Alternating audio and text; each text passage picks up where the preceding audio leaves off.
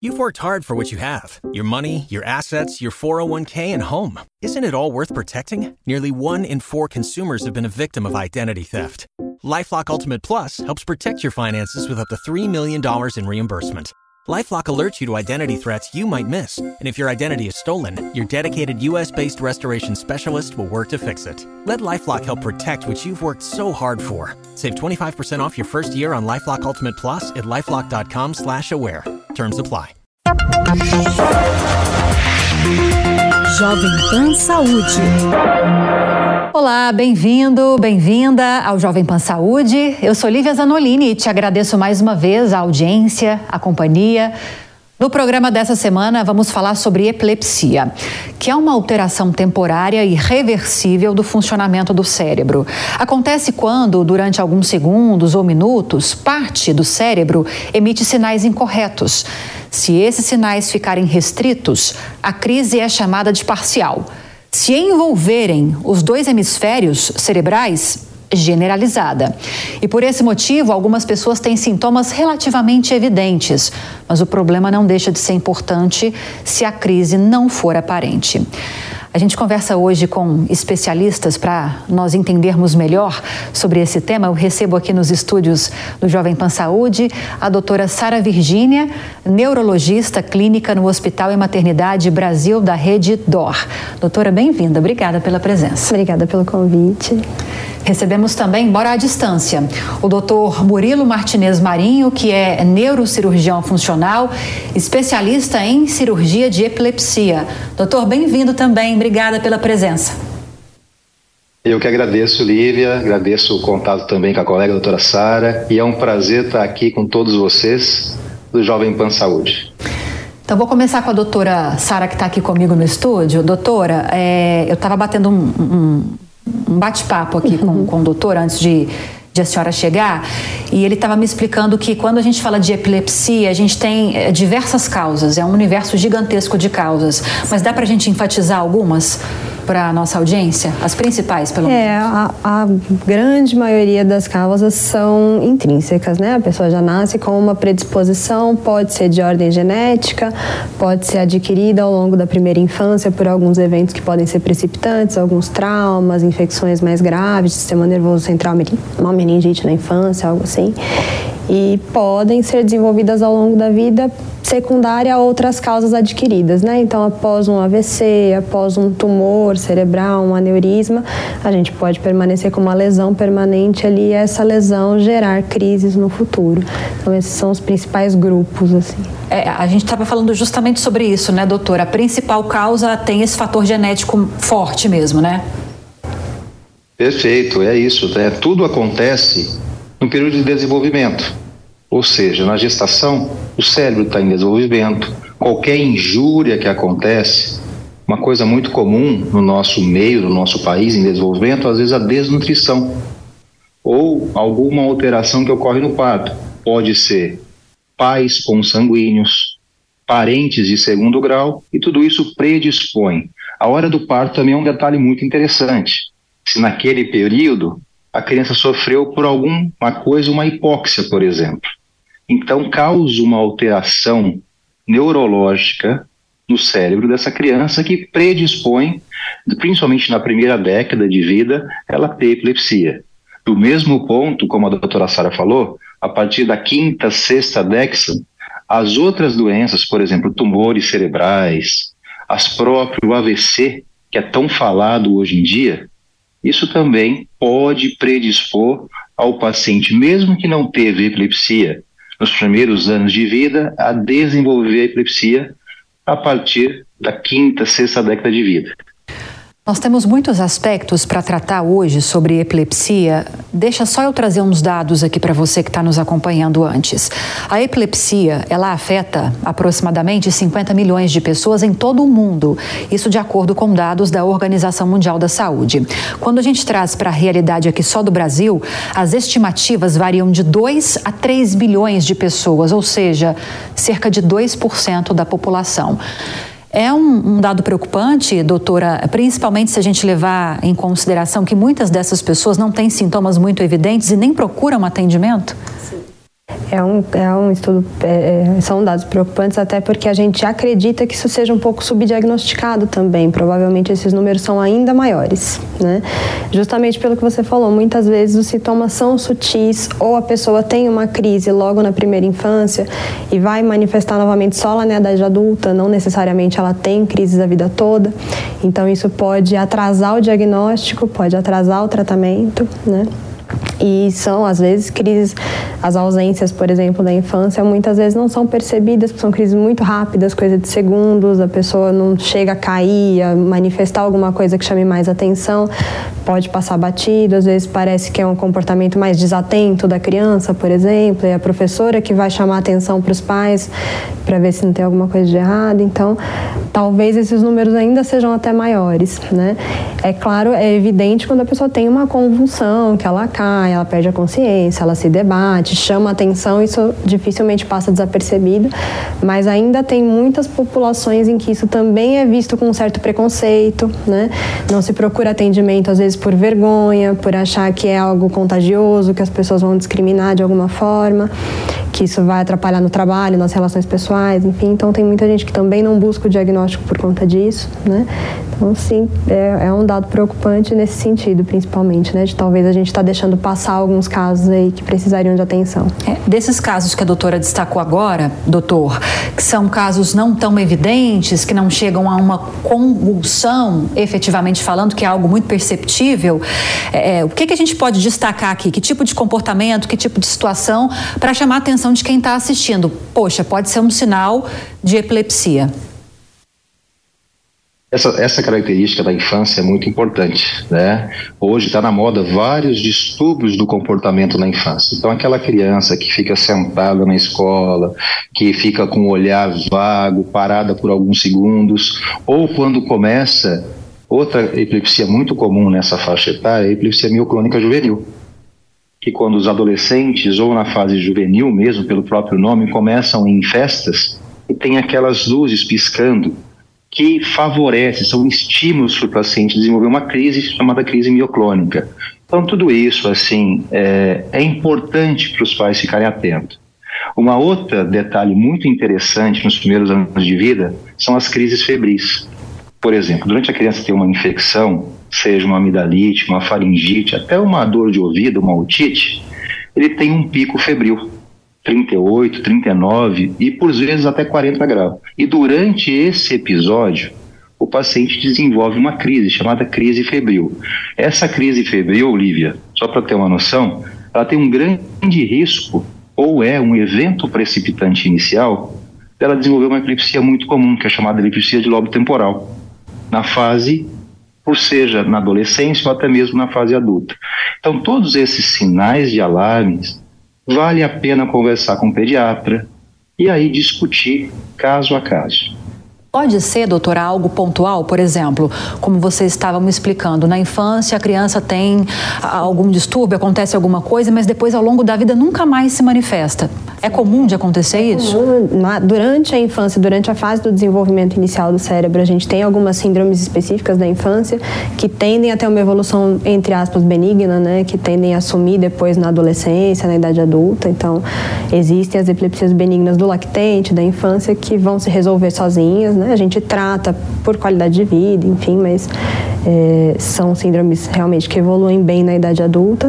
Mas existem esses casos, esses pontos de atenção, como o Dr. Murilo falou, né? Se a gente tem uma convulsão febril, mesmo que uma crise não complicada, uma crise que não tenha nenhum sinal de alarme ali naquele momento, mas isso pode vir a manifestar novamente na idade adulta. Sim.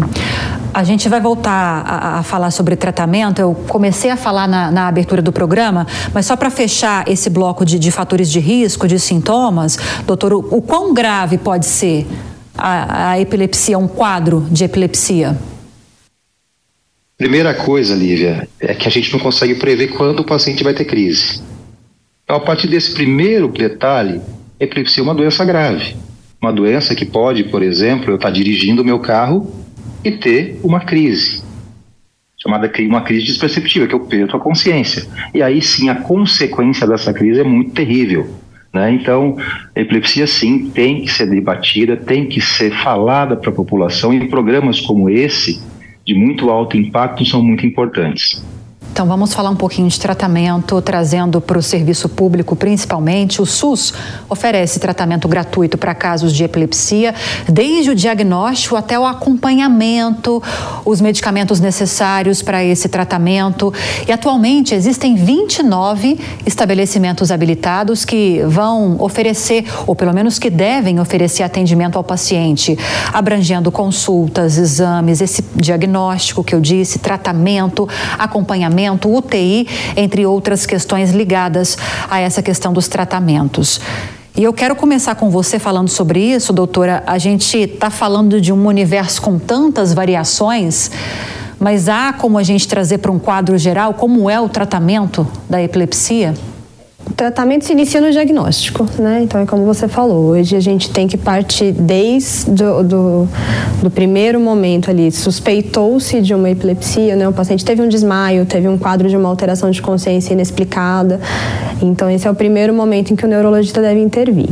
Tá? E aí a gente faz uma série de exames de imagem, exames eletrofisiológicos, né? O eletroencefalograma, para a gente tentar definir a causa, né? Se houve uma causa, se aquilo é secundário a alguma outra doença, se é uma epilepsia, uma doença primária mesmo para daí a gente saber se a gente está falando de uma epilepsia focal, de uma epilepsia generalizada, de uma síndrome genética específica, porque daí é que a gente vai definir o tratamento, Sim. né?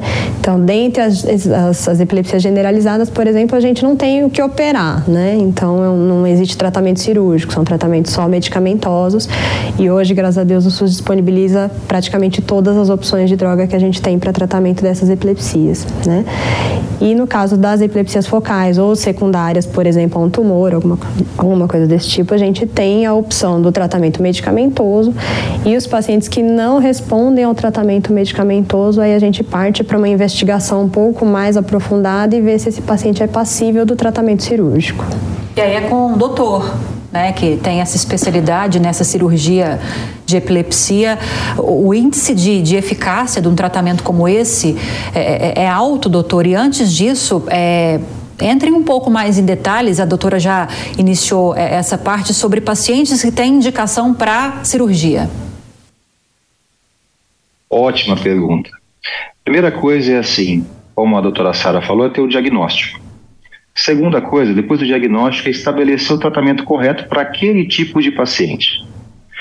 Depois disso, existem epilepsias que, por exemplo, qual é a chance de um paciente que tem uma epilepsia focal ficar livre de crise com o uso de uma medicação. E trabalhos desde o início do século mostram que o paciente tem 50% de chance de ficar muito bem com o remédio. O que, que é isso? Ele tem o um diagnóstico de epilepsia, ele faz uso da medicação e fica sem crise. Ponto. Quando um remédio falha, a chance do segundo remédio é em torno de 11% só. E aí o paciente começa a ter um diagnóstico de uma epilepsia chamada epilepsias refratárias aos fármacos antiepiléticos. Quando isso acontece, ele tem uma indicação de uma investigação através de um serviço de epilepsia, no serviço cirúrgico, como você bem falou, o SUS, tanto a parte SUS, felizmente, quanto a parte é, privada, tem a chance de ser investigado.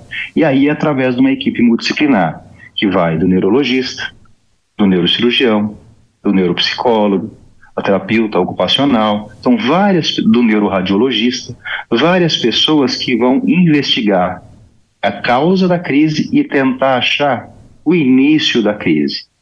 Tem pacientes que a gente consegue através de um exame chamado de vídeo EG, onde ele vai para o hospital, é feito o mesmo eletro que é feito de scalp e tem a chance de registrar o início da crise. Que ali é a ideia da gente ressecar quando essa cirurgia é possível e não cause nenhum déficit adicional, é outros princípios da cirurgia de epilepsia, e o paciente tem uma grande chance, em torno de dois terços às vezes, de ficar livre de crise. Então, por isso que é importante, primeiro, o diagnóstico, a avaliação caso a caso, e aí sim estabelecer o melhor tratamento para esses pacientes. Quando a gente fala de cirurgia, de, de pacientes que têm indicação para cirurgia, doutor, como é o acesso via SUS? Para além dessa, dessa Olha, questão do tratamento mais simplificado que a gente estava tratando aqui? Primeiro, o tratamento começa nas unidades básicas de saúde. A partir disso, eles referenciam para esses centros através de um regulatório, que são chamados os pacientes refratários. E aí esses centros têm desde o norte ao sul do país. E aí sim conseguem, através de uma fila, num gerenciamento de vaga, entrarem nesses serviços públicos e serem avaliados por essa equipe multidisciplinar. Doutora, eh, são vários os fatores de risco, as causas, a gente está falando sobre isso desde o início. Mas para aqueles pacientes que desenvolvem, por alguma razão, é, quadros de epilepsia, é, quais são, a gente falou sobre os mais comuns, né? Mas qual que é a idade em que esses quadros se manifestam com mais frequência? Existe uma faixa etária que exige mais atenção ou não? Pode acontecer de forma igualitária em qualquer fase da vida? Pode acontecer em qualquer fase da vida, mas a gente vê mais a partir da quarta, quinta década de vida, principalmente pelas causas vasculares, né? Então, secundários a um AVC mais extenso, a um sangramento, por um aneurisma, é a idade em que a gente vê uma incidência maior de tumores. Então, acaba tendo um pico ali em torno da quinta década de vida mas pode acontecer em qualquer idade, sim. É para esses pacientes que, que, são um pouco mais é, velhos, vamos dizer assim, o tratamento tem a mesma eficácia ou quanto mais velho o paciente, mais difícil é tratá-lo, mais difícil é, é lidar com, uma, com a, a idade, questão. A idade não influencia muito, sim. tá? Mas uma epilepsia que seja secundária a uma lesão estrutural, a um dano estrutural no cérebro, ela tende a ser mais difícil de tratar, porque a gente está fazendo um cabo de guerra ali, né? A gente tem um grupinho de neurônios que tem uma atividade anormal e a gente está tentando combater com medicação, fazer uma modulação do neurotransmissor naquela região para poder impedir o gatilho da crise. Então, a lesão sempre vai estar ali, porque na grande maioria das vezes são sequelas, são lesões que não, não vão sumir, né? E o tratamento se torna um pouco mais difícil por isso, né? E porque a gente também não, na maioria das vezes não tem a possibilidade do tratamento cirúrgico nessas situações. Então é uma epilepsia mais difícil de tratar pela causa, não pela idade. A idade não influencia muito. Hoje, com os fármacos mais novos, que a gente já tem até disponíveis no SUS, a gente tem uma eficácia um pouquinho maior, isso já tem até, a gente chega em alguns trabalhos a 70% de controle das crises, mas realmente tem um pouquinho mais de dificuldade nesses casos. Por essas questões que a doutora levantou, doutor, é, é comum que, que pacientes que, que têm quadros de epilepsia tenham de ter esse acompanhamento e realizar esse tratamento a vida toda. Perfeito, né? Isso depende muito de epilepsia epilepsia. Como, como já havíamos falado, existem epilepsias que são autolimitadas e resolvem com o tempo. Já outras, que o paciente depende, depende mantém esse cuidado, esse tratamento o resto da sua vida. Né? E aí entra alguns fatores de mau prognóstico, né? Por exemplo, você imagina que a gente está falando só das crises. Só que entre uma crise e outra, o paciente continua com essas interrupções abruptas, com essas anormalidades no ritmo cerebral, que são chamadas os, as próprias alterações no eletroencefalograma. Um outro fator de risco que tem que ser levado em conta é o uso da medicação. A medicação antiepilética, ela causa ao longo tempo também um prejuízo, por exemplo, de funções cognitivas, funções da própria memória. Então, um paciente com epilepsia tem que ter visto pela uma equipe multidisciplinar, né? Onde começa desde o diagnóstico, segue do tratamento e também das consequências desse tratamento. Por isso que é importante essa educação continuada, principalmente para o paciente, para o cuidador. Às vezes eu recebo os pacientes e falo assim, doutor, o que, que eu preciso fazer durante a crise? Durante a crise eu preciso um, uma frase, né? Preciso colocar a mão na língua, né? Então é tudo é, folclores que o médico que atende esses pacientes tem que orientar muito bem desde o diagnóstico correto, o uso da medicação correta, é, explicar o que é a epilepsia, isso que a gente está fazendo aqui, e também quais são as suas consequências, qual o seu prognóstico, caso a caso. Doutor tocou num ponto fundamental, doutora Sara, que são as orientações para aquelas pessoas que estão ao redor desses pacientes. O que fazer diante de um quadro de epilepsia? Acho que a gente tem que entrar em detalhes né, nesse ponto. É fundamental. É, bom, a primeira coisa, se você detectar que uma pessoa perdeu a consciência, né, independente de ser um desmaio, de ser uma convulsão, a primeira coisa que você tem que fazer é amparar a pessoa, pedir que ela caia, né, que ela bata a cabeça, que ela se machuque, se possível colocar alguma coisa para apoiar apoiar a cabeça, um travesseiro, um pano, alguma coisa para ela não bater no chão, tirar óculos, desapertar a gravata, desapertar cinto para a pessoa conseguir respirar, tá?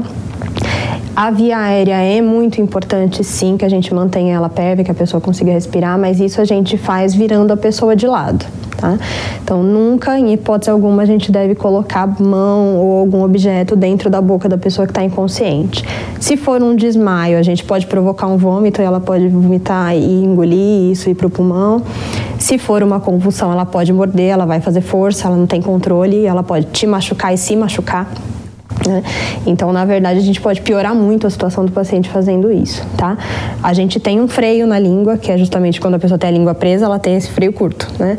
Então, o freio ele existe para isso. A língua não tem como enrolar, a gente não tem como e engolir, sufocar, né? não tem como. Isso é fisicamente impossível, tá? Então, a gente não precisa mexer na boca do paciente. Se a gente só virar ele de lado, a língua já vai naturalmente vir para frente, a via aérea vai ficar liberada, mesmo que tenha secreção ali, vai vir para fora e não para dentro e isso basta. E se tiver mais pessoas próximas, procurar já chamar ajuda, né? ligar para um atendimento móvel, para o SAMU, alguma coisa assim. E na medida do possível, eu sei que ver uma crise é uma coisa um pouco assustadora, ainda mais se a pessoa nunca viu, enfim, mas tentar monitorizar o tempo da crise, né? Porque uma crise normalmente se resolve em torno de dois a três minutos, ela cessa sozinha. Se ela durar mais de cinco minutos, isso é um fator de mau prognóstico. Esse paciente tem que ir para um serviço de atendimento de urgência, tem que ser medicado. Então, monitorizar o tempo da duração da crise, né? E em alguns casos pode nos ajudar também no, no diagnóstico, identificar os eventos ali durante a crise, né? Então, ah, começou com ele virando o olho para cima, começou com o braço entortando, o braço direito, o braço esquerdo, os dois. Observar esses movimentos que o paciente faz durante a crise também podem ajudar o médico que for atender depois a acertar o diagnóstico mais fácil, né?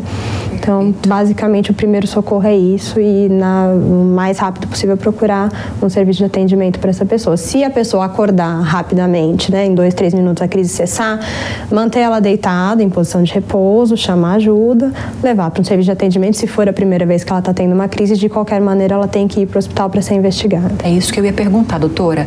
Ainda que a crise passe, o que é normal de acontecer, Sim, como a senhora está é explicando, de dois a três minutos, é prudente. Sim encaminhar essa pessoa para atendimento Sim, médico. Sim, porque pode ser a primeira manifestação de um AVC, pode ser um rompimento de um aneurisma, né? Então, se é um primeiro episódio, se aquela pessoa não tem história, ou se você não conhece a pessoa e não sabe se ela tem história ou não, no pós-ictal, né, no pós-crise imediata, ela provavelmente vai estar desorientada, vai estar sonolenta, não vai conseguir te dar nenhuma informação.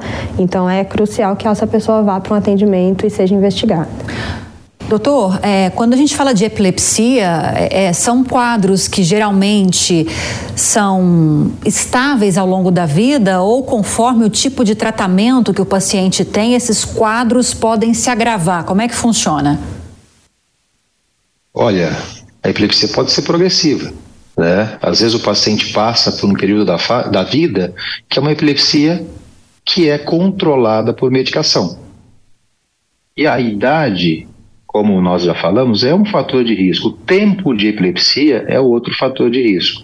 Um paciente que tem 10 anos de epilepsia e um paciente que tem 30 anos de epilepsia, esse dano cerebral secundário, seja as crises, seja os períodos intercrises, isso daí tudo vai favorecer.